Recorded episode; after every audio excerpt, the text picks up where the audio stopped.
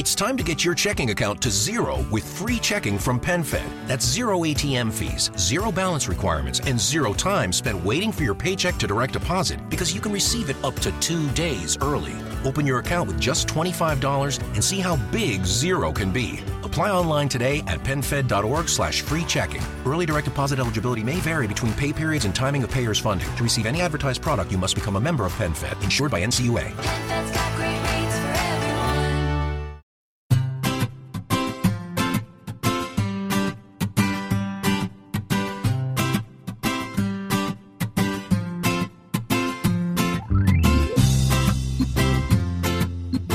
Bienvenidos al capítulo 90 de Perspectiva, un podcast de Milcar FM donde analizamos cada semana todas las decisiones y estrategias de las empresas que nos rodean.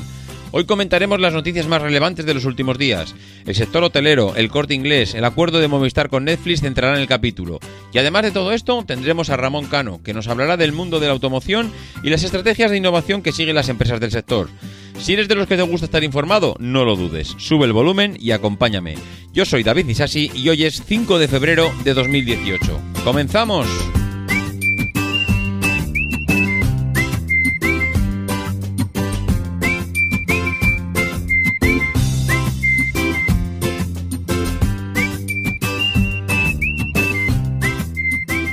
Muy buenas a todos, ¿cómo estamos?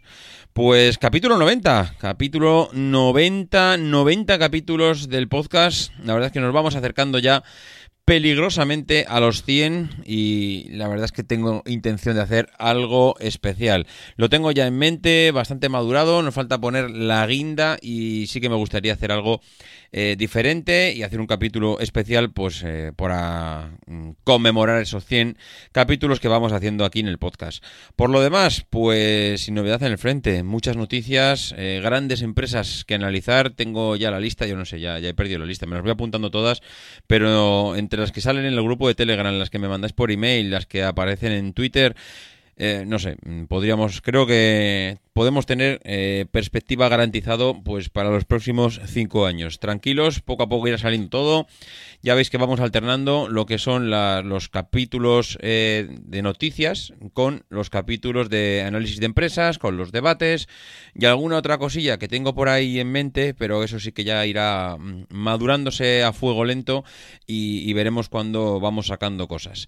Por lo demás, pues eh, como decía, semana de noticias. Semana de noticias, algunas tan interesantes como la que aparecía en en el artículo de Ainhoa Murga y Arturo Criado en, en el español, que decía que Barceló apuesta por el turismo de experiencias frente a, a plataformas como Airbnb. Hombre, mm, aquí hay una cosa que yo creo que todo el sector hotelero se ha dado cuenta, y es que desde que hay aplicaciones como Airbnb y todo el tema este de los apartamentos turísticos y bueno, todo lo que se está moviendo alrededor de esta historia, pues hay algo que está cambiando y son los hábitos de la gente. Y una vez que cambian los hábitos de la gente, pues es posible que sea mm, pues complicadísimo volver atrás. Y claro, si, si tienes que plantearte volver atrás, pues eh, es posible que ya no hayas hecho los deberes con antelación y eso es lo que se está realmente ahora mismo planteando todo el sector hotelero. El- lo que es el título en sí habla de, de Barceló como una cadena hotelera, pues como es tan importante como es el, el grupo Barceló, pero realmente pues esto lo podemos extrapolar a cualquier oferta eh, que están lanzando todos, eh, todos los hoteles ahora mismo en cualquier parte del mundo.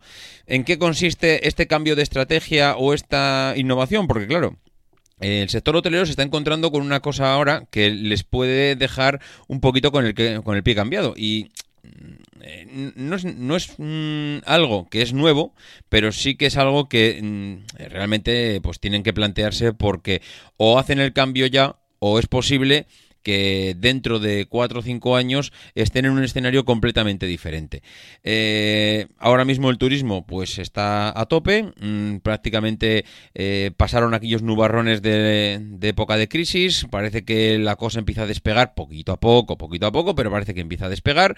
Eh, también es verdad que esto va por zonas, hay zonas que les va mejor y zonas que les va peor, pero el sector ho- hotelero y, bueno, en este caso Barceló, pero bueno, que hay varios ejemplos, pues están dando cuenta que o se diferencian de lo que están ofreciendo las demás, porque al final, hasta ahora un hotel era un sitio donde alojarse, vas de vacaciones, vas de turismo, vas por trabajo, por lo que vayas, pero tú vas a un hotel, te alojas, eh, al día siguiente o a la semana siguiente te vas y al final no ha interferido en nada en tu rutina diaria a la hora de, de ir allí donde, donde tenías intención de desplazarte, ¿no? Si vas por trabajo, pues haces tu trabajo en aquel destino y el hotel es simplemente pues para dormir y, y para permanecer en él pues en, en aquellos ratos cuando has terminado lo que tenías intención de hacer, bien trabajo o bien turismo.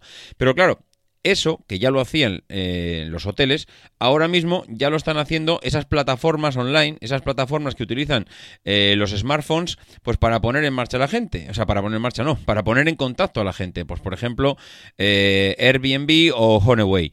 Bueno, claro, si esto se lo estamos mm, traspasando, esto me refiero a, bueno, a poner en contacto a la gente pues para que encuentre un alojamiento donde ir, dormir, etcétera. Si esto que ya tenían los hoteles se lo estamos traspasando a las plataformas eh, tecnológicas basadas en aplicaciones móviles, pues eh, el sector hotelero se está encontrando con que, mm, bueno, que hay que ofrecer algo más. Y eso precisamente es lo que están basando toda su estrategia. Y si nos damos cuenta, poco a poco, todos están adoptando cosas que están diferenciándose de los demás.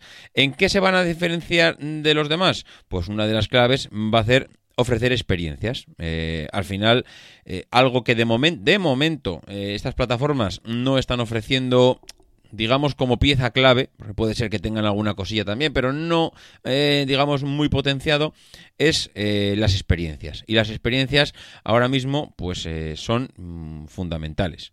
¿Y qué tipo de experiencias son estas? Bueno, pues Barceló está ahora mismo ofreciendo cosas como disfrutar de una sesión de fotos o disfrutar del diseño de un traje o recorrer rincones mm, de la ciudad de mano de un experto en, en la ciudad. Es decir, aparte de que vengas a mi hotel a disfrutar de la estancia, a disfrutar de esos momentos de relajación fuera ya del turismo, aparte, ya solo eh, venir a mi hotel, aparte te ofrezco, pues, hacer cosas diferentes, algo que llene tu día a día, algo en el que te sientas mm, parte del hotel, que no sientas que el hotel es algo donde vas a dormir y se acabó, no. Los hoteles, eh, es verdad que antes ofrecían y siguen ofreciendo, pues, un gimnasio o un spa, pero era algo, pues bueno, que era un plus. Estaba ahí y directamente mm, casi tenía que tenerlo porque como había muchos hoteles que ya disponían de estas instalaciones, pues bueno, era como, oye, como que te subía un poquito de categoría, ¿no? Oye, pues tiene gimnasio, tiene un spa, si en algún momento puntual lo quieres utilizar, pues ahí está. Pero, mm, aparte de esto, pues ahora mismo están ofreciendo un pack bastante, mm, mm, bueno, bastante más completo, incluso especializado, porque hay hoteles que en función del tipo de turista que están recibiendo, Mm, claro, ellos ya saben a quién están recibiendo. Eh, si yo soy un hotel que está eh, que estoy en el centro de la ciudad, yo qué sé, si estoy en el centro de Barcelona, pues ya sé que hay mucha gente que va a querer ir a visitar la Sagrada Familia y el perfil que de la gente que va a visitar la Sagrada Familia, pues es un perfil que ellos ya tienen bastante estudiado. Entonces, ellos saben el tipo de perfil que el, tipo de perfil de persona que recibe el hotel. Si soy un hotel que va que está en los Pirineos, pues hombre, mm, tengo altas posibilidades de que el tipo de perfil que venga al hotel sea gente que viene a esquiar, por ejemplo. Y esto también pues se han dado cuenta eh, en Mallorca, porque hay un hotel, eh, Pueblo Park, que lo que está, eh, digamos, es especializándose en, en, bueno, digamos, la parte deportiva, eh, en, por ejemplo, en rutas ciclistas, pero es que ya no es que te alquilen la bici, es que te alquilan ya hasta la ropa. O, hoteles, que esto tampoco es que haya sido nuevo, pero que se está potenciando cada vez más, donde saben que el tipo de el tipo de cliente que reciben son familias y se están especializando en pues cosas ambientadas en, en, los críos, ¿no? Temas de creatividad, crea, temas de animaciones infantiles, etcétera. Ojo, que esto, que tampoco digo que sea una revolución, que ya sabemos que muchos hoteles ya estaban especializados antes, pero lo que estamos hablando es que ya no está siendo algo exclusivamente de un hotel, sino que todos los hoteles prácticamente están empezando a ofrecer paquetes de experiencias a los clientes para intentar diferenciarse de ese Airbnb que lo único que ofrece es un alojamiento barato. Si tú lo que quieres es ofrecer un alojamiento, entre comillas, caro, y, no, digo, no, digo, caro porque sea realmente caro ir a un hotel de esto, sino que eh, realmente si lo comparas con otras plataformas, pues hombre, tiene un coste mayor. Tienes que empezar a ofrecer pues algo más. Y ya no solo baja- basado en, eh, mm, basado en esas experiencias. Están personalizando las habitaciones. Es decir, ¿por qué quieres ir tú allí? ¿Vienes a descansar? Bueno, pues hay eh, hoteles, eh, por ejemplo, el Hotel NH está ofreciendo las Mood Rooms, que son eh, las habitaciones mm, de los estados de ánimo, o, habitaciones que en función de tu estado de anímico eh, te ofrecen una habitación pintada en azul o si vas de fiesta, que vienes desplazado y vas a una despedida de soltero, pues igual te ofrecen una habitación pintado de rojo o de amarillo o yo qué sé. Al final ellos estudian el perfil de la persona que van a recibir y en función de ese perfil, pues digamos que decoran y pintan la habitación para que sientas que la habitación va acorde con las sensaciones que tú esperas recibir ese fin de semana. Realmente es súper interesante ver cómo nos adaptamos a las personas y ver cómo todo el sector está moviéndose porque, bueno, mm, las grandes plataformas tecnológicas basadas en aplicaciones y en poner en contacto a la gente, pues han hecho mucha pupa y, bueno, hay cosas que eh, por fuerza pues hacen que te muevas. Y otra de las empresas que eh, siempre sale en perspectiva, pues mm, periódicamente, la verdad es que empieza a ser eh, realmente habitual hablar de ellas, es el corte inglés.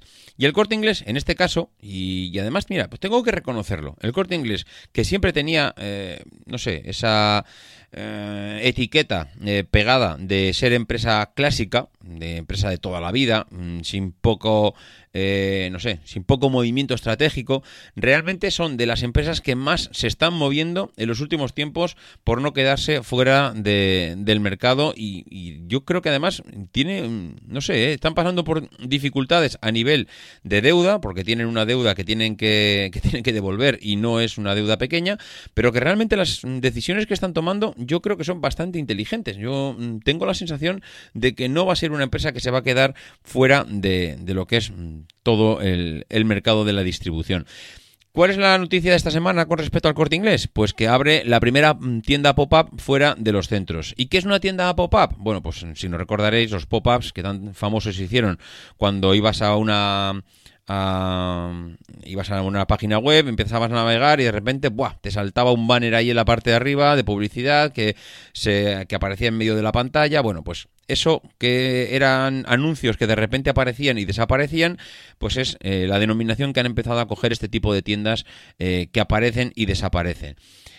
Aparecen o desaparecen en función mm, de, la, de la línea de tiempo. Es decir, puede aparecer ahora mismo una tienda, eh, mm, no sé, en época navideña para vender regalos a los niños, o puede aparecer una tienda de deportes acuáticos si eh, viene el verano y estoy cerca de la playa.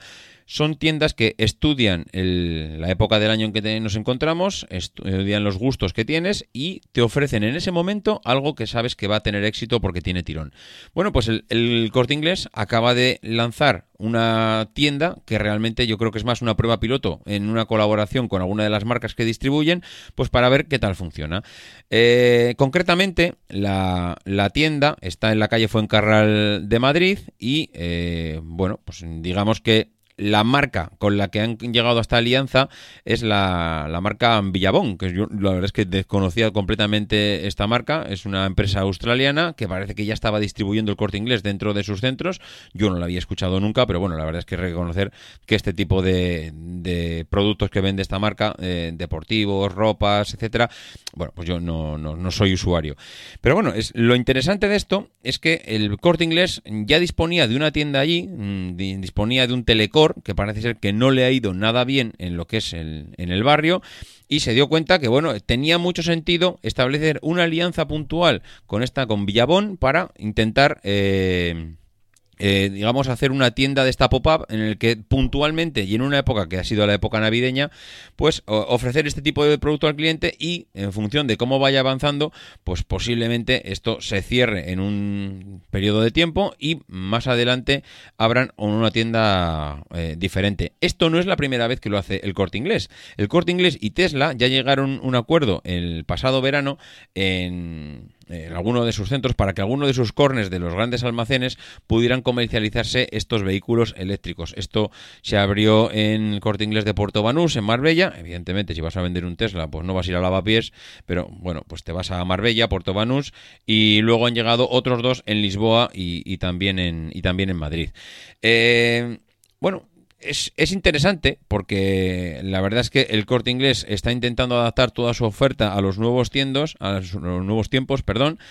Y ya fue noticia cuando el corte inglés eh, llegó a un acuerdo con Repsol para aprovechar mm, todos los, todas las gasolineras que tiene Repsol y todos los puntos de, bueno, de descanso y áreas de servicio donde Repsol está implantada, pues para, eh, digamos, distribuir productos de, de, del corte inglés. Este marketplace, pues hombre, esto es realmente interesante y además sabemos que el corte inglés está haciendo todo lo posible para no quedarse fuera de, de lo que es la parte online, de, hacer la competencia a Amazon. Incluso también, como comentábamos en el caso anterior, están estudiando lanzar eh, viajes basados en experiencias y lo que además parece que tiene claro que va a potenciar es este modelo de tiendas porque cuando en el mes de marzo, en marzo se cierre esta tienda con ese acuerdo con Villabón, pues ya tienen pensado que ahí van a montar otra tienda eh, basada en el calzado deportivo del corte inglés dentro de la ciudad de Madrid.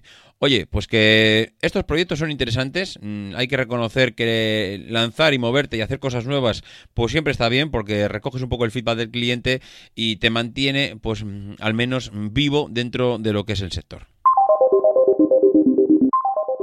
Y el notición de la semana, posiblemente, mm, que ha pasado además muy desapercibido para lo que a mí me parece realmente importante, es que parece que se acaba esa guerra entre Telefónica y Netflix para eh, no solo acabar con toda la polémica de la bajada de la velocidad en la descarga de, de los contenidos de, de Netflix, sino que incluso parece que el acuerdo que todavía parece ser que no está firmado, sino que simplemente es un principio de acuerdo, que se tienen que sentar a, a poner los puntos sobre las is y las comas y, y, y, los acentos y los puntos de aparte, es que Telefónica se va a liar con Netflix para incluir los contenidos de la distribuidora de series y películas dentro de Movistar Plus. Hombre, mmm, ya tocaba, ya tocaba porque los que somos eh, usuarios de ambas plataformas, pues venimos sufriendo algo que es realmente injusto y es que tú pagas por el acceso a Internet con un acceso, un canuto de fibra que va, eh, vamos, con una capacidad de 300, eh, de, de 300 gigas, eh, 300 megas, perdón, para poder acceder a, una calidad de la red, pues vamos, una para poder disfrutar de internet, vamos, y realmente luego cuando vas a usar Netflix, pues te das cuenta que allí eh, si quieres disfrutar del 4K, pues la llevas la llevas bastante clara. Bueno, pues mmm, ¿En qué se basa este acuerdo? ¿En qué se basa este acuerdo de ambas compañías que realmente, pues, vamos, algún beneficio mutuo te esperan sacar de él? Telefónica, ¿por qué accede a que Netflix eh, entre dentro de su plataforma? Porque al final dices, oye, ¿yo por qué voy a meter al zorro dentro del gallinero, no? Al final, mm, oye, porque no tengo ningún interés en facilitarle la vida. Lo mismo que hasta ahora le he hecho toda la puñeta, todo lo que he podido, pues, eh, ¿por qué ahora de repente los meto en casa? Bueno, pues, evidentemente, eh, que Telefónica meta a Netflix dentro de su plataforma de contenidos, pues tiene para mí un sentido clarísimo. Y es que, claro, si tantas veces hemos dicho que Telefónica está preparándose para eh, dar el salto a. Bueno, no dar el salto, digamos, para abandonar el tren de, del tema del fútbol, porque mm, todo el mundo sabemos que el, el, tema del fútbol hay una burbuja allí en el que cada vez más parece eh, evidente que se están pagando auténticas barbaridades por cosas que no tienen sentido. Telefónica de momento está intentando mitigar pues toda la parte de lo que está perdiendo con el fútbol, pues subiendo los precios año tras año, porque no hay año, por no decir dos veces al año, que no suban el precio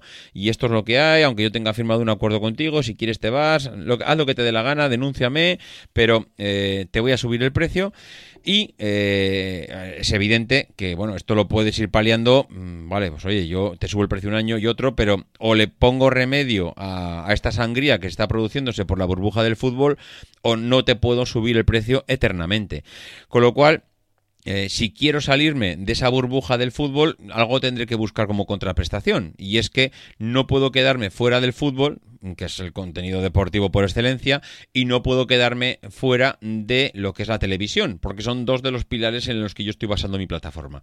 Si me quedo fuera del fútbol y me quedo fuera de la televisión, ¿qué me queda? Me queda Internet. Pero claro, eh, hoy Internet tú ofreces al panadero de la esquina, entonces evidentemente tienes que plantear algo más eh, o tienes que intentar apuntalar otro de los pilares. ¿Y cómo van a apuntalar, eh, apuntalar esos pilares? Pues metiendo a Netflix y contar con sus contenidos eh, de series y televisión dentro de la plataforma y de esa manera intentar depender bastante menos de, eh, de lo que es la parte del fútbol y estar... A ver, yo no creo que quieran eh, salir del fútbol. Lo que creo que quieren es ofrecer menos dinero por el fútbol de tal manera que si ahora están pagando 1000, empezar a pagar 300. Claro, si están para poder lanzarte este farol y poder jugar estas cartas, claro, tienes que tener mm, o se, tiene- se te tiene que notar que no vas de farol y que si pierdes la apuesta pues la has perdido y no pasa nada. Pero claro, para realmente hacer eso tienes que tener muy bien apuntalados los otros servicios porque entonces se te puede ver el plumero y además no es que se te pueda ver el plumero With a Planet Fitness Black Card, you don't just get a great workout, you get a great perk out because your membership is packed with perks. Join for just $1 down and $24.99 a month. Sign up for the Fiat Black Card for $1 down and get all the perks. Deal ends November 22nd. See Home Club for details. ¿Te preocupas por tu familia? Entonces, ¿por qué darles solo huevos ordinarios cuando pueden disfrutar de lo mejor? Eggland's Best, los únicos huevos con ese delicioso sabor fresco de granja, además de la mejor nutrición, como 6 veces más vitamina D, 10 veces más vitamina E y 25% menos de grasa saturada que los huevos regulares, además de muchos otros nutrientes importantes. Así que, dales los mejores huevos. Eggland's Best, mejor sabor, mejor nutrición, mejores huevos. Bueno, es que puedes meterte en un problemón. Eh, se te pueden empezar a dar de baja los usuarios, pero la ya. ¿Qué es lo que saca Netflix con todo esto? Bueno, eh, antes de que de qué es lo que saca Netflix con todo esto. Telefónica también yo creo que lo que está planteando es, oye, mm, Netflix sigue, sigue creciendo, pero bastante además. Oye, esta gente no nos hará eh, lo que le hizo Facebook a Snapchat, ¿no? Porque, claro, al final eh, lo que le hizo Facebook a Snapchat es una, vamos, una faena gorda. Es decir, oye, vamos a llegar a un acuerdo, mm, pero si no te dejas comprar o no te dejas integrar o no te dejas lo que sea, yo monto eh, con el músculo que tengo eh, tu servicio, me copio tu servicio, lo monto de mi plataforma y verás como de aquí a dos años mm, de ti no quedan ni las cenizas. Pues Snapchat le dijo a Facebook que no. Y Facebook dijo, ah, sí, bueno, no te preocupes. ¿Y qué ha pasado? Bueno, pues que ahora mismo Snapchat mm, no es ni la sombra de lo que fue y no saben ni cómo salir del agujero. Facebook les ha comido con Instagram la tostada y ahora mismo pues eh, la situación es la que es. Y yo creo que también Telefónica dice, oye, eh, Netflix sigue creciendo, sigue aumentando los usuarios. Nosotros nos estamos, aun capándoles el servicio, siguen eh, creciendo a ritmos vertiginosos. Eh, a ver si nos vamos a quedar fuera y vamos a tener un problema que luego no vamos a poder corregir. Oye, pues ¿no será mejor llegar a un acuerdo con ellos y beneficiarnos de esto? Mm, bueno, yo creo que Telefónica tiene mucho que ganar con esto. Creo que es una buena decisión. Y además Netflix también tiene mucho que ganar, porque Netflix siempre ha dicho que llega, es la plataforma televisiva que llega a mayor número de usuarios en todo el mundo y que están en todos los países del mundo. Bueno, pues necesitan seguir ampliando esa masa de usuarios y cómo, eh, vamos, mm, la manera más bestia de ampliar esa masa de usuarios es coger a una plataforma eh, de telecomunicaciones que es eh, Movistar como o Telefónica y eh, empezar a contar y llegar a esos millones y millones y millones de usuarios de golpe, que sí, que algunos de ellos pues ya contábamos con Netflix, pero hay muchos que no contábamos con Netflix. Y claro, de repente conseguir esa masa crítica de usuarios de la noche a la mañana, hombre, es tremendamente beneficioso para, para la compañía. Creo que esta joint venture es- les va a salir muy bien a los dos. Creo que es un acuerdo muy interesante. Creo que vamos a salir beneficiados las, do- las dos partes. Me refiero a la parte empresarial, que son ellos, y la parte de cliente, que somos nosotros.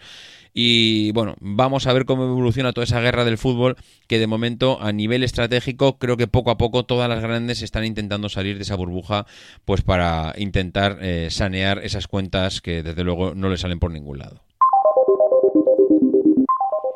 Y ahora sí, ahora ya os voy a dejar con Ramón. Eh, esta semana mm, ah, me, he quedado con las ganas, después de escuchar su audio, de no haber eh, hecho un debate con él, porque es súper interesante el debate, eh, el tema que, que os trae aquí sobre las estrategias de las empresas de automoción, por qué es difícil que se queden fuera del mercado y de verdad son 15 minutos que no os podéis perder. Os dejo con Ramón. Hola de nuevo, yo soy Ramón Cano, arroba guion bajo Ramón Cano en Twitter.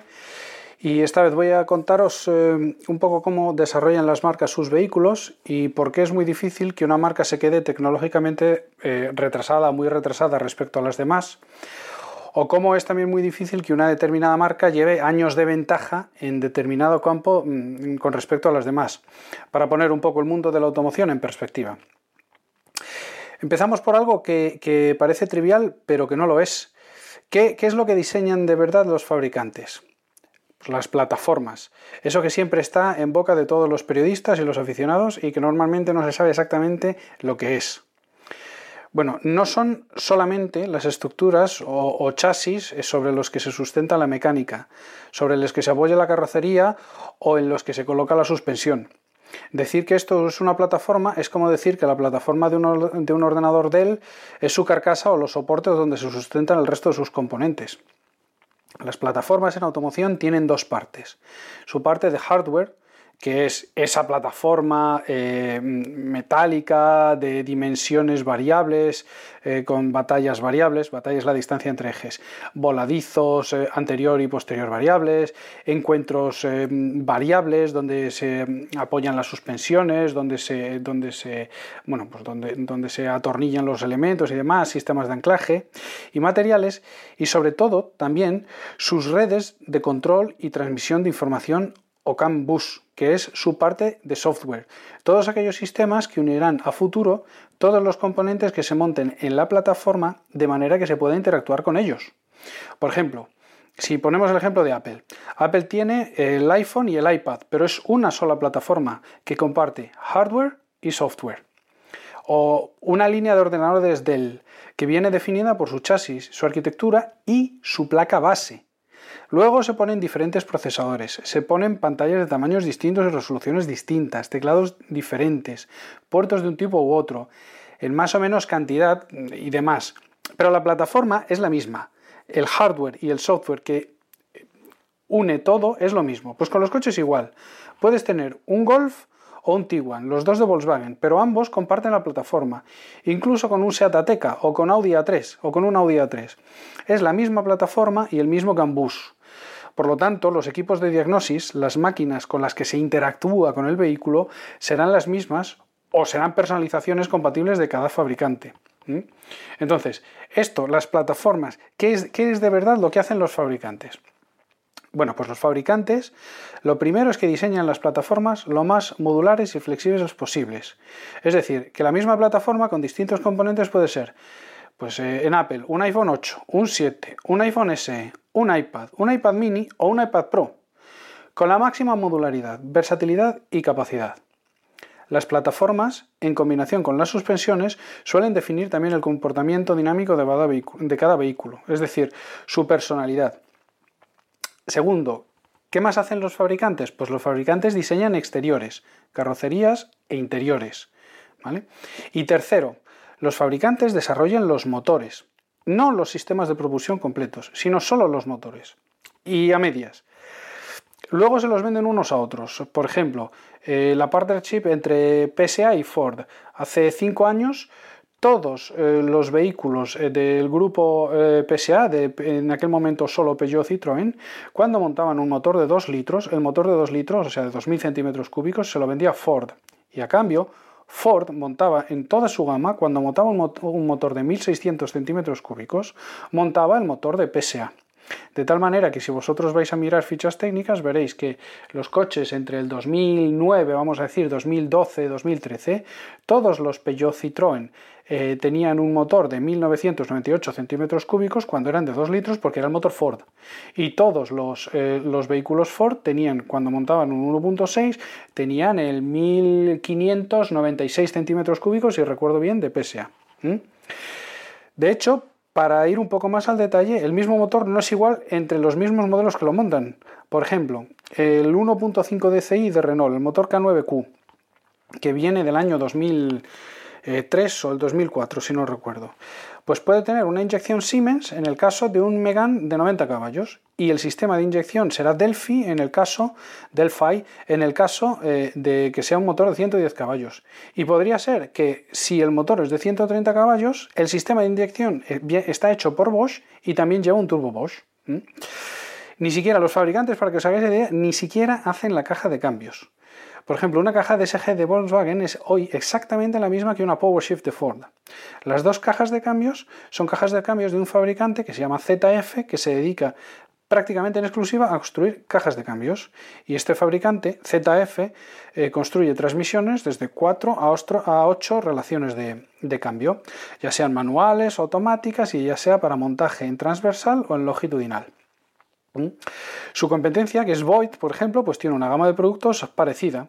Y cada fabricante eh, de automoción, pues ya sea Mercedes, ya sea Audi, eh, ya sea Ford, ya sea Renault, ya sea quien sea, recurre a uno de los dos o a alguno parecido eh, con las especificaciones exactas de lo que necesita. Oye, necesito una caja de cambios para montaje en transversal. que sea capaz de soportar este determinado para su entrada, este determinado para su a su salida y esta determinada potencia, si a la entrada como a la salida, y para, para, por ejemplo, con estas relaciones de cambio, pues una primera de 8 km por hora cada 1000 revoluciones, una tercera de tal, una quinta de tal, una sexta de tal y demás. Y ya ZF, Void y demás hacen eh, todo lo que los fabricantes necesitan en cuestión de cajas de cambios. Es decir, un fabricante no se pone a diseñar una caja de cambios, sino que le dice a un fabricante de cajas de cambios lo que necesita y este se lo da. Entonces, como las cajas de cambios, el resto, todo el resto del coche, se lo hacen otros proveedores bajo sus especificaciones. Y los fabricantes de coches lo único que hacen es ensamblar en las cadenas de montaje todo lo que les llega del que le han pedido a los proveedores, haciendo primero un control de calidad de lo que les llega del proveedor y después un control de calidad del ensamblaje. Digamos que cuando alguien, por ejemplo, compra un Opel, Insignia a día de hoy, lo que compra es la plataforma Opel GM E2XX, ¿vale? Epsilon 2XX, con una carrocería modelo Europa Model Year 18 y con un equipamiento interior correspondiente a las versiones Model Year 18 para el mercado España y con el motor que haya decidido. Y poco más de Opel. Pero a su vez, Opel ha llegado a acuerdos con todo tipo de proveedores de tecnología para ensamblar el vehículo que deseaba. Por ejemplo, los neumáticos pueden ser Bridgestone y las llantas un diseño y fabricación de Abbott. Pero los neumáticos hoy son Bridgestone, mañana pueden ser Hankook, pasado pueden ser Pirelli y al día siguiente serán Firestone. ¿Mm? Los asientos pueden estar hechos por Johnson y la radio ser una radio Grundig en el modelo base o una radio Sony en el modelo intermedio. Pudiera ser incluso que si eliges la más completa el equipo sea un Panasonic con, con altavoces Pioneer. De la misma manera, el volante estará fabricado a lo mejor por Momo, los faros delanteros por Ella y los traseros por Valeo, que además puede haber proporcionado las escobillas limpiaparabrisas, pero también el sistema de inyección y el turbo, que sí, podría ser de Valeo.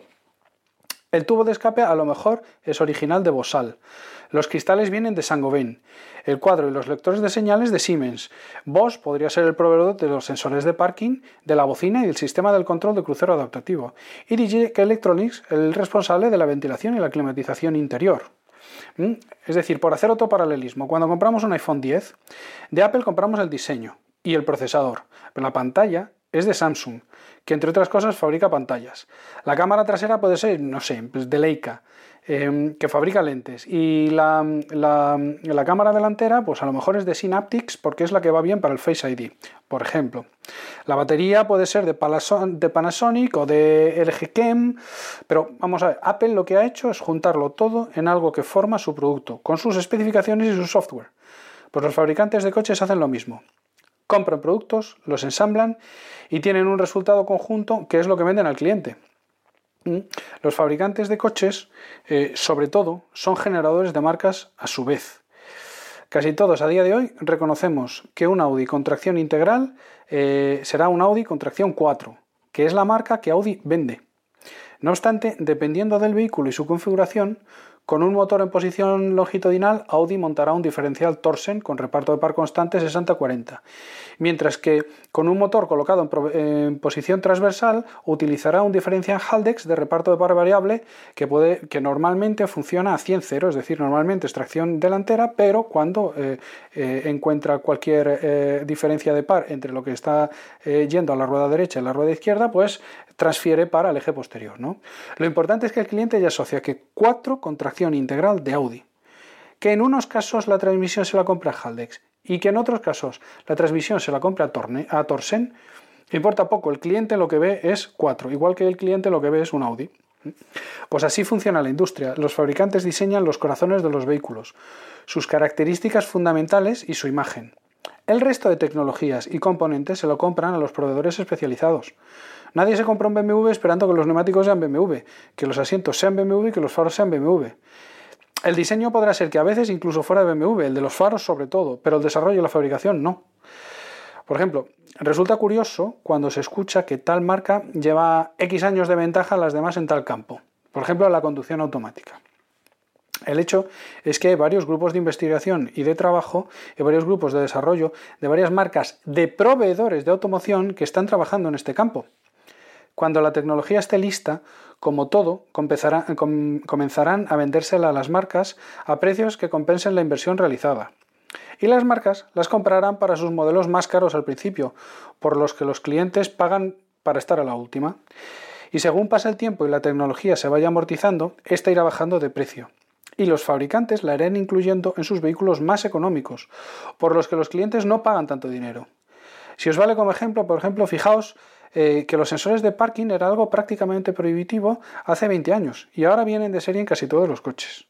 O hace 10 años ya había vehículos de, am- de gama alta con cámaras situadas en el soporte del espejo retrovisor interno que leían las señales de velocidad y las reproducían en el panel de mandos.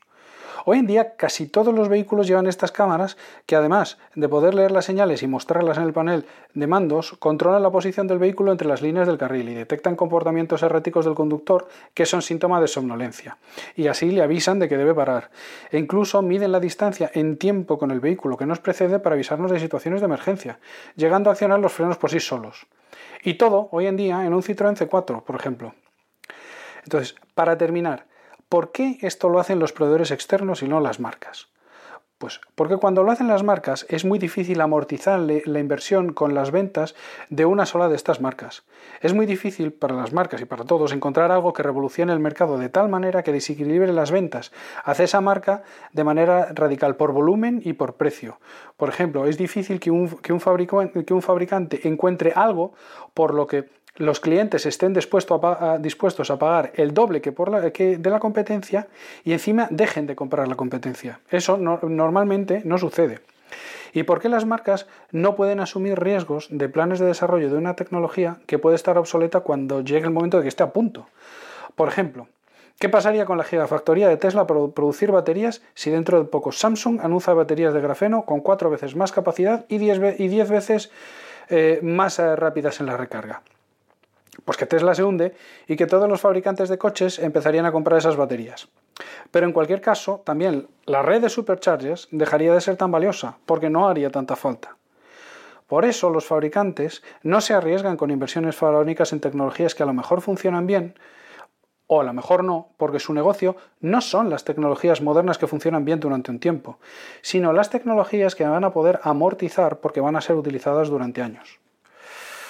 Bueno, espero que más o menos eh, os haya quedado un, poco claro porque es muy difícil que haya fabricantes que vayan muy por delante de otros en determinados campos, porque al final los fabricantes no son los que desarrollan los productos, sino que son los proveedores de estos fabricantes los que desarrollan los productos para todas las marcas de, automoción, sobre todo al principio para todas aquellas que están, eh, eh, que tienen la posibilidad de pagar la exclusiva de este tipo de, de este tipo de, productos, es decir, eh, que pueden conseguir más dinero de sus clientes si las incorporan. Pero al final, al cabo de dos, tres años, estas tecnologías eh, van abaratándose y por lo tanto se van montando en más coches. Es decir, que no hay posibilidades reales de que alguien esté desarrollando en un campo algo que toda la competencia eh, va a tardar en, en- en tener otros 5 o 6 años. Y cuando decimos eh, baterías, decimos, por ejemplo, conducción autónoma. Todos sabemos que hay muchas empresas ahora mismo trabajando en la conducción autónoma como para pensar que una que es la que más eh, ruido hace en este momento, sea la que lo está haciendo mejor, sino sea la que más publicidad está haciendo. Bueno, hasta aquí por hoy, que otra vez me ha salido mucho más largo de lo que pretendía. Esto está dejando de ser una casualidad. Un saludo, nos escuchamos. Bien, pues hasta aquí hemos llegado. Una semanita más, un capítulo más. Y antes de marcharme, sí que me gustaría recomendaros un podcast de Milcar FM. Y en este caso no puede ser otro que el grandísimo preestreno de Antonio Rentero. Antonio solo tiene un problema, y es que sabe demasiado de cine. La verdad es que los que nos gusta y nos apasiona el cine, pues la verdad es que nos encantaría saber lo que sabe él de, de cine, películas y la, informa- la información que da en su podcast. Yo recomendaría entrar directamente a Milcar FM y suscribiros al podcast de Antonio preestreno, que de verdad que si os gusta el, el sector lo, lo vais a agradecer. Por mi parte nada más, ya sabéis lo que os, reco- os recomiendo todas las semanas, que cualquier cosa que queráis comentar, ya sabéis cuál es la página, emilcar.fm barra perspectiva. Los que queráis mandarme algún correo, pues davidisasi.mac.com, en Twitter arroba maxatine y el grupo de Telegram que ahora mismo estamos en 399. ¿Vais a dejar que lleguemos a 400 si no estáis dentro del grupo? Bueno, si alguno quiere entrar al grupo ya sabe que tiene el enlace en la página de milcar.f barra perspectiva. Nada más, nos escuchamos todas las semanas y ya sabéis que no dejéis de intentar ser uno de esos locos que hace lo imposible por cambiar el mundo.